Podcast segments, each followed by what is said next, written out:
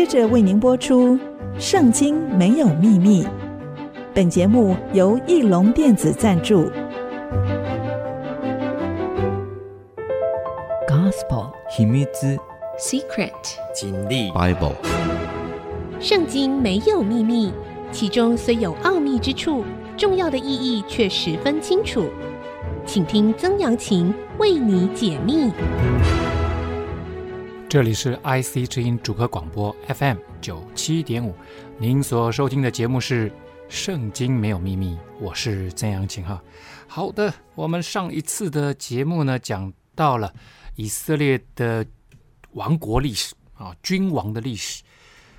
那扫罗已经死了，他的继任者呢，米这个呃伊施波设啊，伊施波设，那他被这个。呃，押尼尔呢支持一个军头哈、当时的元帅。就押尼尔后来在到了南方跟大卫王签订合约的时候呢，后来被他的死对头大卫王的啊元帅约押给杀了，报私仇，因为他的弟弟就死在的押尼尔的手中啊。后来这个扫罗的继任者，他们主要控制的地方呢是在以色列的中北部啊，中北部。那时候，伊施波设也被两个人啊，他手底下的两个军头啊，啊，这个利甲和巴拿两个人啊，这个杀害。这两个人拿着他的首级，想要跟大卫啊这个讨功啊，没想到后来被大卫所杀。那现在呢，这件事情后来因为大卫处理得当，并没有成为南北啊双方和谈合一、联合统一的。一个障碍，以色列众支派来到希伯仑见大卫。以色列众支派指的就是啊、在这个扫罗遗留的势力范围所控制的这北方的支派，大概有十个支派哈，来见大卫说：“我们原是你的骨肉啊！从前扫罗做我们王的时候，率领以色列人出入的是你。耶和华也曾应许你说，你。”必牧养我的民以色列，做以色列的君啊！那这个牧养就很奇特了哈。你必牧养我的民以色列，因为大卫王他最早原先就基本上是一个牧羊人啊，所以这边哎用个牧养哈，呃，我的民以色列，所以这个牧羊人他会成为一个好的领导者，带领以色列看往哪里去。我去纽西兰啊，看到那个。绵羊啊，绵羊只会跟着前面的羊走，所以呢，如果前面的羊迷路了，他们也就跟着迷路了。他们不太会认路。如果前面那个羊啊不小心从悬崖跌下去，其他的羊也就跟着就跌下去了啊。已经有好多这样子的案例啊，不止在纽西兰，在澳洲啊，这些笨笨的绵羊啊啊，好多就一群一群的死在山崖底下。为什么呢？就是因为第一次掉下来。所以，作为一个牧羊人，特别是国家的领袖，他必须知道这个国家要往哪里走，他要有很清楚的愿景。好了，那上帝呢，设立了高摩了大卫啊，成为全以色列的这样子的一个君王。那北部的这十个支派呢，也就过来跟他，愿意跟他合一统一。于是以色列的长老都来到希伯伦见大卫王。大卫在希伯伦耶和华面前与他们立约，他们就膏大卫做以色列的王。这时候，大卫王正式的成为全以色列的君王。这是他第三次被膏抹。第一次呢，就在士师记的最后一位士师。也是一位伟大的先知撒母耳先知来到他们家，膏抹他，就在那个时候，把一个梦想的种子放进了他的心里面，告诉他：你未来会成为以色列全国的君王。那时候他只是个牧羊人，是个 teenager，是个少年人，但是上帝把这样子的一个梦、一个呼召放在他的里面，他这一生最重要的一件事情就是完成。创造他的上帝放在他里面的那个梦想，他整个生命因为完成这件事情，就整个的 fully 的实现了他的生命意义。所以，我们人自己会有自己的梦想。一我在大学里面教书，年轻人都说他们想要环游世界，哈，最简单的梦想。可是，基本上，呃，这样子讲的人，大概很少人真的环游世界。有些人想要成为作家，有些人想要成为科学家，有些人想要成为政治家。OK，fine。但是在信仰当中，在这位独一真神的信仰当中，当你成为基督徒，上帝会把他对于你个人的这样子的一个 calling 放在你的心里面。那个是上帝给你的梦想，因为他知道你是他创造的。什么样的梦想是你生命完全实践意义、活出那个生命的意义的最重要的那个梦想？大卫王在这个时候被完全的这个信任，成为以色列全国的君王。第二次被膏抹呢，是在希伯伦啊。希伯伦这个城市，我们之前说过，它是犹大山地，犹大地处在整个以色列的南方，犹大山地的中央，是一个战略性非常高的一个城市哈，而且有很多的水源。这次被高摩呢，高丽成为什么？成为犹大这个支派的君王。第三次就是这一次，也是在希伯伦，但是他这一次登基成为全以色列的君王，正式成为以色列的王哈。那这个高摩很重要，是一个重要的仪式，就是他用橄榄油把他整个人抹过，那他就成为上帝的人。他生他死都是上帝的人，他是被上帝所使用的。因着高抹，他分别为圣，成为上帝所使用的人。好，大卫登基的时候呢，是三十岁，这个指的是啊、呃，这个他在希伯伦做王的嗯那一年啊，三十岁，他在希伯伦做王，犹大王七年零六个月，那。大卫呢，他做王在位四十年啊，四十年是包括在希伯伦做王啊，然后他在耶路撒冷做以色列和犹大的王三十三年啊，所以三十三加七年零六个月，四十年啊，四十年。那整个的做王的期限呢，是从 B.C. 一零一零年，公元前一零一零年到公元前。九七零年啊，九七零大概就是在耶稣降生前一千年啊，大卫王做了以色列的君王。好，那一开始他不过就是个牧羊人啊，青少年，没想到最后当一国之君。上帝把这个梦想放在他的人生当中，完成他人生的愿景，成为他生命中最重要的一件事情。不知道。呃，我们的听众当中有没有人在你的信仰当中，在与上帝之间的互动当中，上帝清楚的呼召你成为你生命中间的那个最重要的一件事情，把那个梦想放在你的里面。那我相信，如果你得着这样子的梦想，得着这样的呼召，你真的会活得非常的起劲，每一天都有上帝的同行啊。大卫和跟随他的人到了耶路撒冷，要攻打。住在那个地方的耶布斯人大卫，我想他很聪明，他是个精明人啊。圣经呃，唯一讲是精明人的多次哦，四次啊，这个说这个人是精明的，只有一个人，就是大卫啊。那大卫，我相信当他在当希伯仑王的时候，他就已经在策划未来，他要成为全国的君王的时候，他要定都在哪里？你不能够再继续定都在希伯伦，因为希伯伦太犹大了啊！就是他原本就属于犹大，他自己也是犹大支派的。那这个太明显了，这这种做法就很像扫罗之前的那位君王，扫罗也是第一位君王，他们的国父的做法太明显。他是便雅悯人，然后用的人全部都是便雅悯人，然后他主要的活动范围也都在基遍，也就是便雅悯那块土地，所以这个做的太明显了啊，做的太明显了。所以大卫他觉得，嗯。在耶路撒冷，耶路撒冷应该是属于便雅悯支派的土地啊，而且呢，他刚好在双方的势力范围的正中央，而且那个时候的耶路撒冷并没有被便雅悯人占领，也就是便雅悯人并没有把居住在耶路撒冷的原住民啊，耶布斯人把他赶逐出去。为什么没有？很简单啊，因为耶路撒冷所在之地天险啊，很难攻啊。接下来大卫就要把这个重要的任务接下来。他认为耶路撒冷是最适合作为全以色列的首都啊，一直到今天呢啊。但今天这个就在没有多久之前啊，上一任的美国总统川普就承认啊，耶路撒冷是他们的首都啊啊，是以色列的首都啊啊。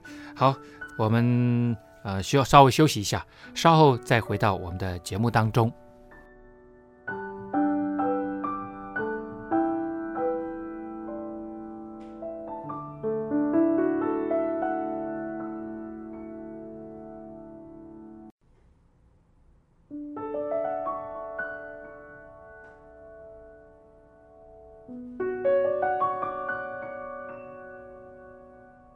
欢迎您回到《圣经没有秘密》。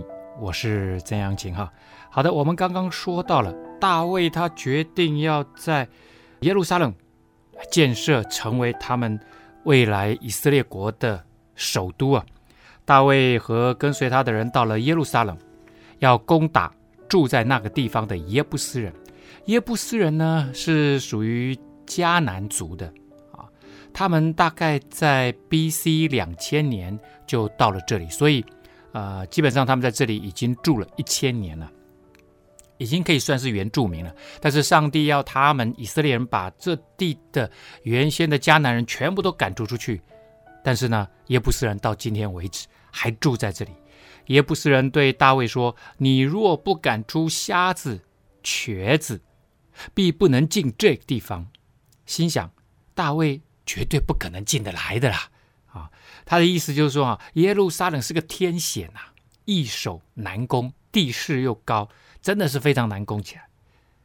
他说，连瞎子和瘸腿的当做防守的驻军，你大卫也攻不下来，所以真的是非常的夸口哈啊。所以呢，大卫想要攻取西安的保障，就是成为大卫的城。那耶路撒冷就耶路撒冷，为什么说是大卫的城呢？啊，因为呢，在那个时代，哈，首都不仅仅是王室的居所，也成为政治的中心，更是成为君王与其后人哈的私人的产业，所以呢，才会说这是大卫的城啊。那大卫怎么把它攻下来呢？这如果耶布斯人敢这样子夸口，大概差不太多了。当日。大卫说：“谁攻打耶布斯人，当上水沟攻打我心里所恨恶的瘸子、瞎子。”大卫指出了有一个方法可以把耶路撒冷拿下来。没错，耶路撒冷在这个附近的地势来看，它是最高的地势，确实很难攻。孙子兵法说：“从下面往上攻，要一比十的兵力啊。”但是大卫他一定是一直绕城，做了很深的观察之后，他说用水沟可以上得了耶路撒冷。什么是水沟呢？其实就是地下的排水道啊。在一八八六年的考古当中发现了排水道呢，大概在耶布斯人啊，呃，刚刚进到耶路撒冷。建设这个地方成为一个重要的城市的那个历史初期就建立了，也就是他们在 B.C. 两千年，也就是大概在四千年前来到这里的时候，他们一开始大概就已经把这个水利系统给建立好，呃，地下排水道这个时候就已经建立了，所以这个地下排水道前前后后大概已经经历了一千年了，到大卫这个时代，啊，呃，大卫真的很厉害。知道我不是从你正面来攻击你，没错，正面你们很多军队在防守，我从这个密道进去，你们搞不太清楚。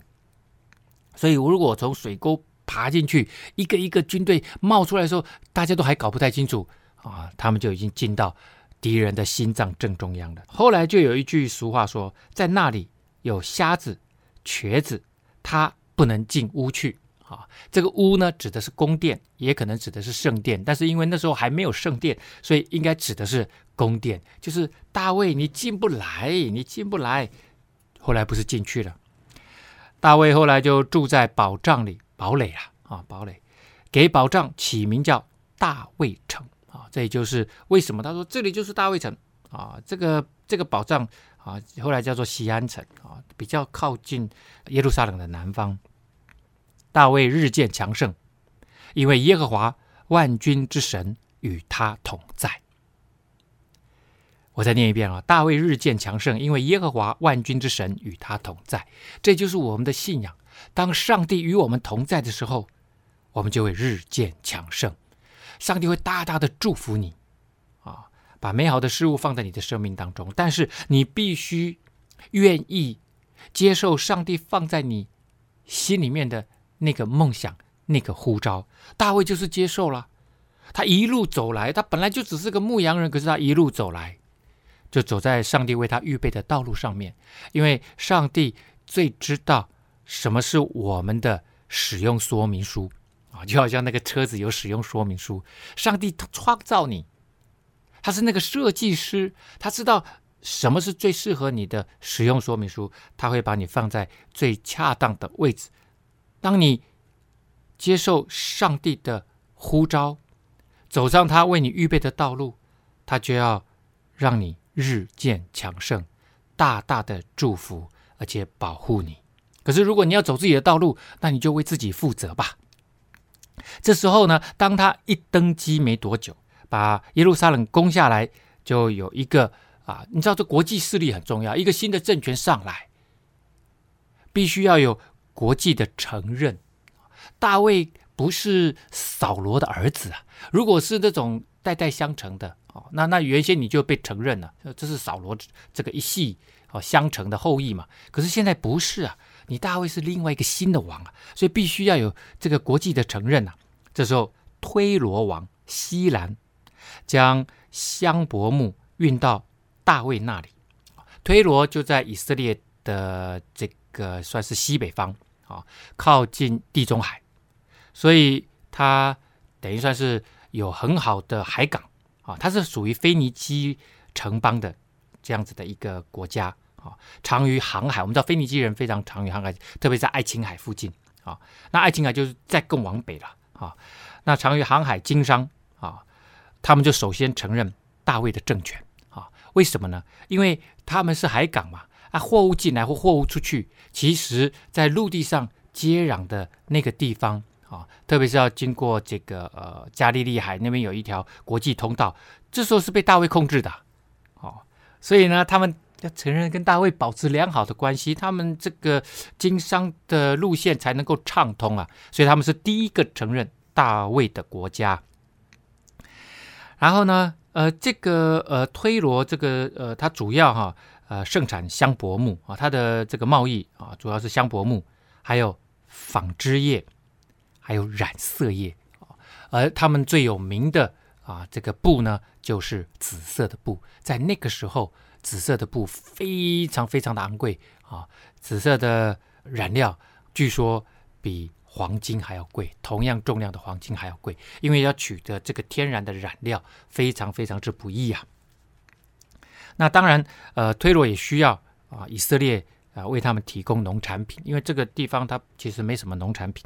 好，好那呃，推罗王呢，差遣使者和木匠、石匠给大卫建造宫殿啊。大卫王他要建造新的宫殿啊，他要住嘛，哈。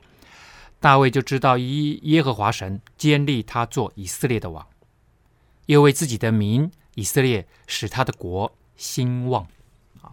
大卫就知道啊，马上就有国外的这个势力来支持他，他知道上帝与他同在，一步一步的都非常的顺利啊。大卫离开希伯伦之后，在耶路撒冷又立后妃，又生儿女。哦，你说大卫好色啊啊！这个君王嘛啊，那很重要的其实是这样子哈。古代的君王啊，当他呃被设立之后呢啊，他必须特别是新的啊，他他等于说是一个重新开始啊啊，他要巩固邦谊。第一个，所以一般来说他们会跟外国的势力用婚姻。联姻的方式来呃联合国外的势力外国的呃邦谊哈，呃外交关系啊，例如呃他的儿子啊所罗门王，他一上来啊一接位以后没多久就跟埃及啊的法老的女儿结婚啊，那这个就是巩固邦谊啊，巩固外交。另外一种方式呢，就是他必须啊保证内部的势力完全的。支持他，特别是内部的这个几大支派啊，呃，这个北方的支派愿意支持他，所以呢，大卫也会透过这种方式啊，跟北方支派的 ladies 啊，跟他们结婚啊，保证大家的关系是和好的。那这个在古代，在那个时代哈，呃，在近东，在西亚，他们呃是非常流行这样子的方式。好，好，非利士人听见。以色列人高大卫做以色列王，非利士众人就上来寻索大卫。大卫听见了，就下到保障。那这个保障呢，不是啊、呃，我们刚刚前面讲的那个大卫城啊，不是在耶路撒冷，是更往下的啊，更往下的，在利伐因谷啊。非利士人来了，布散在利伐因谷。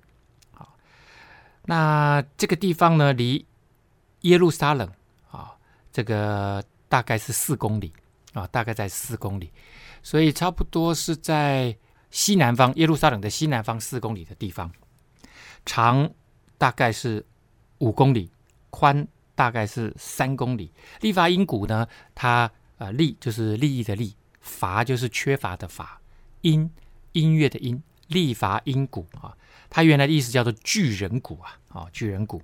那非利士人为什么这个时候要来？其实之前大卫就已经做王了，但是他做的是一个支派的王，犹大的王。但是他这个时候已经做了全以色列的王。非利士人当然不愿意看到以色列整个统一壮大啊，特别是非利士人在杀了扫罗的时候，他不仅仅在这个以色列的西方啊占领，而且呢，已经进入到他们南方犹大的很多山地，甚至进到他们北方。这个扫罗控制的地区啊，扫罗控制的地区，所以非利士人当然不希望他们跟这个以色列人的关系是犬牙交错的，当然不希望以色列人壮大啊，所以呢，他们来到了利乏音谷。究竟大卫要如何来面对这个他们的世仇的挑衅呢？我们休息一下，稍后回来。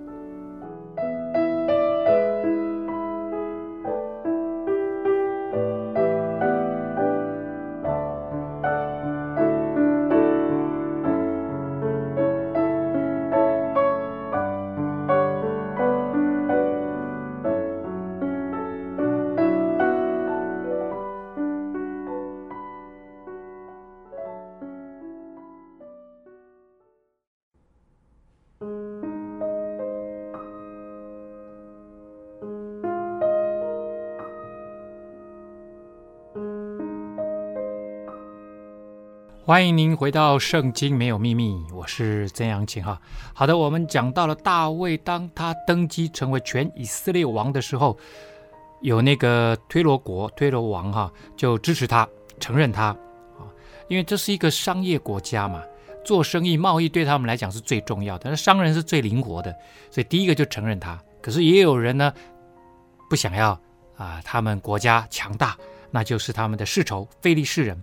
啊啊！就带领军队来了，布散在利乏音谷。他们想说，之前的扫罗王，我们把他干掉了，你大卫王，我们一样可以把你干掉。所以就来到了利乏音谷，在耶路撒冷呃西南大概四公里的地方。所以大卫王就带着军队下来了。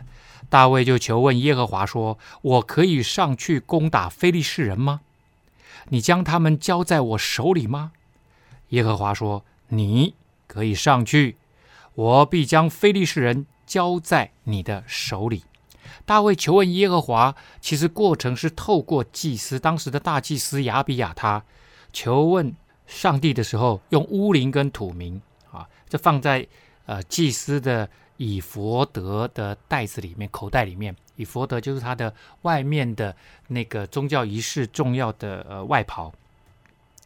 那大卫问了、上帝说可以。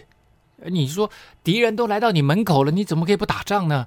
啊。但是在这里，大卫知道上帝有他奇妙的带领啊，就像之前啊，这个以色列人出埃及的时候，他们没有打埃及人啊，是上帝自己打的，他就让他们下到那个红海分开的红海里面，然后以色列人过了，上帝用海水把这个。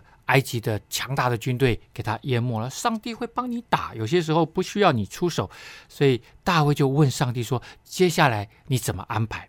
我们之前也说过了，求问耶和华这种求问式的祷告，就是你这时候你不知道该怎么做最好，那么你不如就跪下来，或者是低下头来跟上帝祷告：“上帝啊，我前面的道路要怎么走？求你指示我，求你帮助我。”上帝说：“你可以上去，我必将。”你的仇敌非利士人交在你的手里，大卫就来到了巴力毗拉心，在那里击杀非利士人，说：“耶和华在我面前冲破敌人，如同水冲去一般。”因此，那个地方称为巴力毗拉心啊。巴利呢是这个呃非利士人啊崇拜的神神明。就叫巴力，所以巴力毗拉心这个地方啊，呃，在这里利乏音谷赢得了胜利，然后大卫王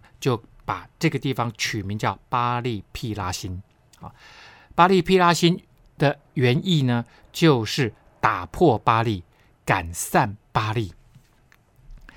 那这一次其实大卫来的又快又猛又迅速，虽然是这个非利士人。带着部队要来攻打以色列人，可是大卫从这个耶路撒冷下来才四公里而已啊，一个小时就到了，带着快速部队就打击非利士人。非利士人呢，一个措手被打个措手不及啊，溃散了。非利士人将偶像抛在那里，大卫和跟随他的人拿去了。大卫这一仗啊，证明了他有能力来保护以色列人。因为非利士人是攻到他们的城、他们的国家里面、他们的犹大地区来了，所以大卫把他们赶逐出去，代表他有能力保护以色列人。那非利士人将偶像撇在那里，扔在那里，这代表什么意思呢？在西亚或近东地区的战争啊，我们之前说过，那时候他们常常有一个想法，就是。双方在打仗，其实就是我们在天上的这些神明已经在打仗了。天上的神明先打赢了，就代表我们在地上会打赢啊。所以他们有一个，他们属灵灵界里面打赢了啊，世界就会打赢。所以呢，他们呢出去打仗，一定会有祭司、占卜的人、先知同行啊。然后呢，还会拿着他们的神明偶像。圣物同行，那这个不会拿那个巨大型的那种偶像啊，什么三公尺高、五公尺高的不会，他们都是手提的那种，可以装在箱皮箱里面的哦，那个手提的圣物或者是偶像带着走啊，轻便嘛啊，才可以随时求问他们的神，说哎，现在要怎么打或怎么样。战事中呢，也会求问、祈祷、关照，然后呢，肯定神明的同在。所以这个很重要，对他们来讲非常非常重要，这是决定他们战争的胜败生死的。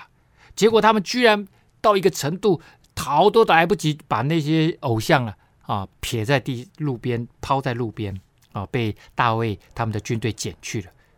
只有在最危急的时候，自顾不暇的时候，军队才会把偶像丢弃留下。所以这一次非利士人真的是败得蛮惨的哈。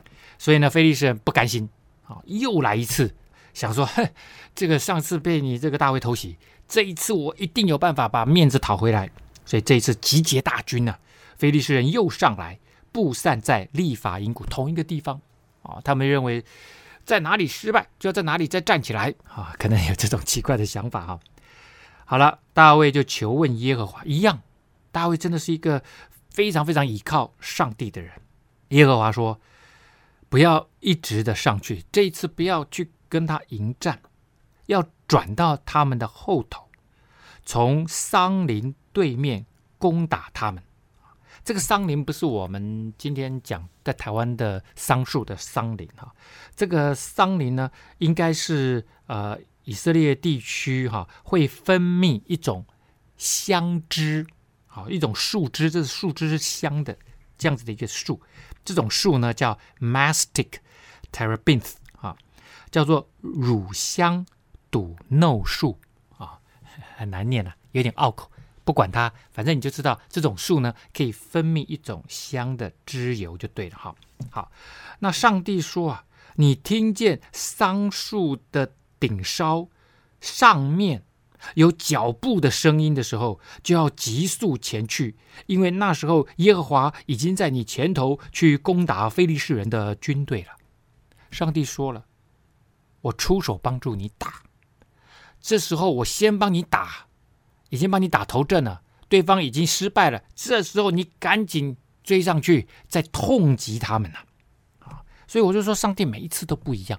这位上帝是很奇妙的上帝啊！上一次他这样子做事，他这一次他就不这样子做事，他不会有固定的模式。他不喜欢用旧的方式来做，所以你无法揣度他，你无法去测度说：哎，上帝，上次我这样子祷告你，你帮助我，那这一次你相同的方式来帮助我吧。上帝不喜欢做相同的事情，所以圣经里面常常说，上帝是做新事、做奇事的神。奇事就是奇妙的事情，你想象不到的，而且呢，他喜欢创新啊。这位上帝很奇妙啊，所以你无法去。呃，预测他接下来会做什么，你只能够紧紧的跟随着，倚靠他，爱他，与他建立亲密的关系，这样你就能够像大卫一样日渐强盛啊！大卫就遵着耶和华所吩咐的去行，攻打非利士人，从迦巴直到基色。最后这句话很重要，从迦巴直到基色在哪里呢？基色已经是非利士人的边境了。将非利士人完全的赶逐出犹大山地，把他们赶逐出去，进入他们自己的国境。所以这一仗证明啊，这个呃大卫王有办法保护他自己的国家，而且有办法完全的击溃他们的世仇非利士人啊，这点非常的重要。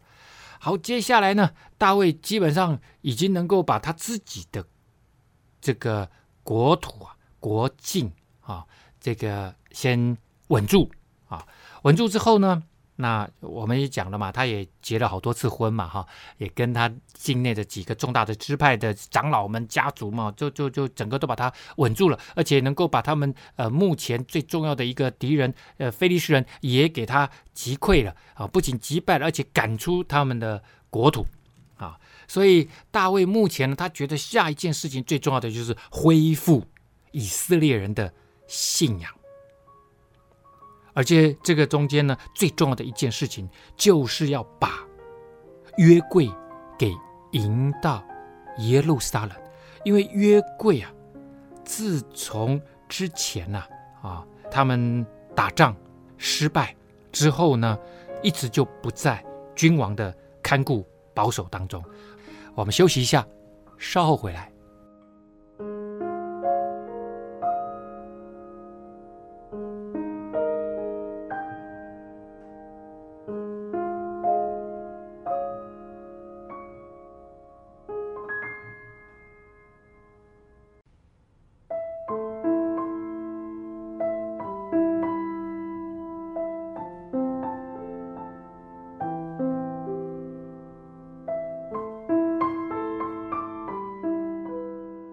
欢迎您回到《圣经没有秘密》，我是曾阳晴。好的，我们刚刚讲到了哈，大卫这时候想做一件事情啊，国内政局稳定，国外又没有立即的威胁啊，非利士人这这时候全全部被赶出出去了啊，那他想要恢复耶路撒冷成为这个国家的信仰中心呐啊，那在四世纪的时候呢，约柜因为跟非利士人打仗啊，被非利士人掳走了。掳走之后，搞到非利士人他们，呃，就是呃，每个人都长了痔疮哈、哦，被咒诅了，而且还引起了鼠疫，所以就把这个约柜送回来。送回来之后呢，其实一直寄放在亚比拿达一个利未人的家里面啊、扫罗其实从头到尾都没有去想到要去把约柜迎回来，他根本没有什么真正的信仰生活。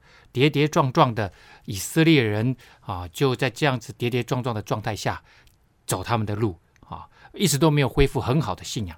那大卫呢，这时候聚集以色列中所有挑选的人三万人，他要做这件事情，他要三万人一起来做这件事情，就是要把神的约柜迎回到耶路撒冷啊。为什么呃要要这么多人呢？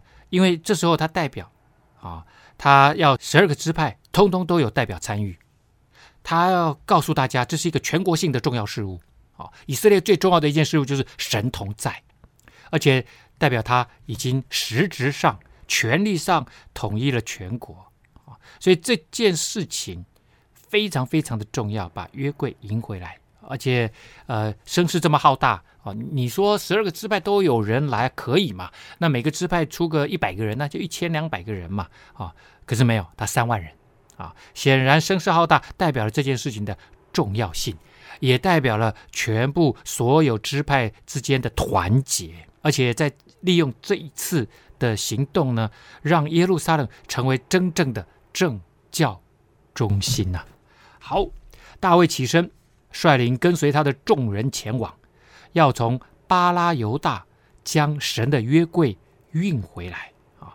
巴拉犹大呢，意思就是指犹大的主人们啊。那这块巴拉犹大其实指的就是基列耶林啊。基列耶林，我刚刚讲了，这个约柜寄放在亚比拿达家，就在基列耶林哈，在耶路撒冷的西北二十三公里的地方啊。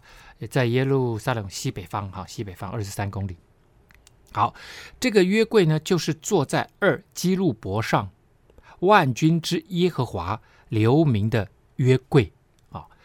那一般来说，哈，圣经里面没有这样子写的啊。你说怎么写的？就是坐在二基路伯上，万军之耶和华留名的约柜。这个“留名”这两个字怪怪的啊，显然是翻译上面有有误啊啊。其实原先就是应该坐在二基路伯上，名为万军之耶和华的约柜啊，就是上帝坐在那个二基路伯，二基路伯是两个大天使啊啊，这两个大天使在约柜上方啊，在约柜的上方这样子啊，面对面啊，翅膀伸出来这样子。好，他们将神的约柜从冈上。亚比拿达的家里面抬出来，他们家在一个小山岗上，哈，放在新车上。亚比拿达的两个儿子乌撒和亚希约赶这个新车子。好，那呃，我先讲一下那个约柜了哈。约柜里面主要当然是放这个约板啊，两块约板啊，上帝与以色列人出埃及的时候所立下的。约啊，主要写上十诫啊，十诫，上帝一块，耶路这个以色列人一块，都各记了，呃，这个十十诫这个约哈，然后里面还放着亚伦的杖，结了杏子的杖啊，代表上帝啊在以色列人当中行了这个神迹哈，还放了一碗的这个呃玛纳。啊！上帝在旷野四十年赐给以色列人没有间断的食物，代表上帝的看顾跟供应是不会间断的。上帝是有恩典慈爱的上帝。啊，这三样东西放在约柜里面啊，放在约柜里面。那呃，上面有一个施恩座啊啊，这两个啊基路伯大天使张开翅膀遮住啊。那之后呢，其实。盖了会幕之后，或者是盖了圣殿之后，在圣所啊，这个圣殿或者是会幕进去是圣所啊，也会有祭司啊，每一天呢、更换这个呃饼啊杯啊哈啊这些陈设饼啊哈，那这个圣所进到最里面就是至圣所，至圣所就是放约柜的地方，圣所跟至圣所会隔起来啊，用一块幔子隔起来，上面也绣着二基路伯。两个大天使啊，那之后在所罗门王盖了圣殿之后呢，他在墙上其实也刻上了二基路伯啊。好，那呃，他们要把它抬出来哈。那这个约柜在上帝的律法里面讲得非常清楚，就是必须是立位人的子孙、哥辖的子孙来扛抬神的约柜，而且人不能去碰到。好，那有非常多的很仔细的规定，好，不可用手触摸。可是呢，这一次我们看到他们用什么方式啊？他们把它放在一个新的车子，这个也是新的牛车。为什么是放在新的牛车上呢？因为保证它呃之前没有使用过，也保证它不会不洁净。那你都已经考虑到洁净不洁净的问题了，为什么不再好好的去看一下当初是要怎么样来运这个约柜的？要用利未人的子孙来扛抬啊！那不是用车子来运的，用车子来运的是非利士人干的事情啊！啊，大家还记得吗？我之前说过，非利士人因为呃把神的约柜掳来了啊，然后他每个都长痔疮了，他们后来想说不行不行，让他回去啊，就让让两只那个母牛啊啊把它拉回去啊。这个母牛是生了小牛犊的，所以它理论上是会回家想要喂奶的，结果没有，直直往前走。啊，来到了以色列人亚比拿达的家里面，放在那里。好，那等于是这件事情，大卫搞不清楚啊，也不知道该怎么做，所以就用了之前啊这个非利士人的方式。他想说二十三公里嘛，有点远嘛，啊，所以用牛车来运啊。那这个利未人那么多，每个人抬个一百公尺，慢慢换就好了，换手就可以了。啊，好了，这个呃，然后。由亚比拿达的两个儿子乌沙和亚希约呢赶这个车子哈，在当押车的哈。他们将神的约柜从冈上亚比拿达家里抬出来的时候，亚希约在柜前行走啊。亚希约这个儿子呢走在前面，然后后面就是车子啊，上面放着约柜。大卫和以色列的全家在耶和华面前用松木制的。各样乐器和琴、瑟、鼓、拔、锣作乐跳舞啊！大卫他是一个诗人，而且他音乐非常的棒，他自己很会弹琴啊。所以这个琴呢，应该就是七弦琴；这个瑟呢，应该是十弦的琴呐啊，十弦的琴。好啊，这个鼓是一种手鼓啊。然后这个拔呢，呃，就是一种青铜制的敲击乐器啦，啊，拔跟锣这样子啊。那做着音乐，跳着舞，好哇，大卫很兴奋呐，啊，上帝的约柜要回家了，哦耶，哦，这大卫是一个很爱上帝的人，上帝的同在就能够让他非常的兴奋，上帝喜欢看到人这样爱他。可是到了拿更的禾场，到了拿更一个禾场，他的田地的时候，因为牛失前蹄呀，啊，这原文是牛被绊倒了。啊，可能地上有个坑没有注意到，结果在旁边啊押车的这个乌撒在旁边跟着的乌撒就伸手去扶住神的约柜，因为乌撒看着神的约柜在他们家几十年了，没有人去碰它，他常常看到这个，从小就看到这个，所以当那个约柜要盯着他，约柜要这个车子斜的时候，约柜要跌下来的时候，他就去怎么样扶住上帝的约柜啊？扶住上帝的约柜，发生了什么事情？发生了一件你意想不到的事情，那下一次节目再跟大家来分享啊，到底以色列人把神的约柜从亚比拿达家要运回耶路撒冷，会非常的顺利吗？今天的节目到这里要告一个段落了，下次再告诉你，圣经没有秘密，我们下次空中再会。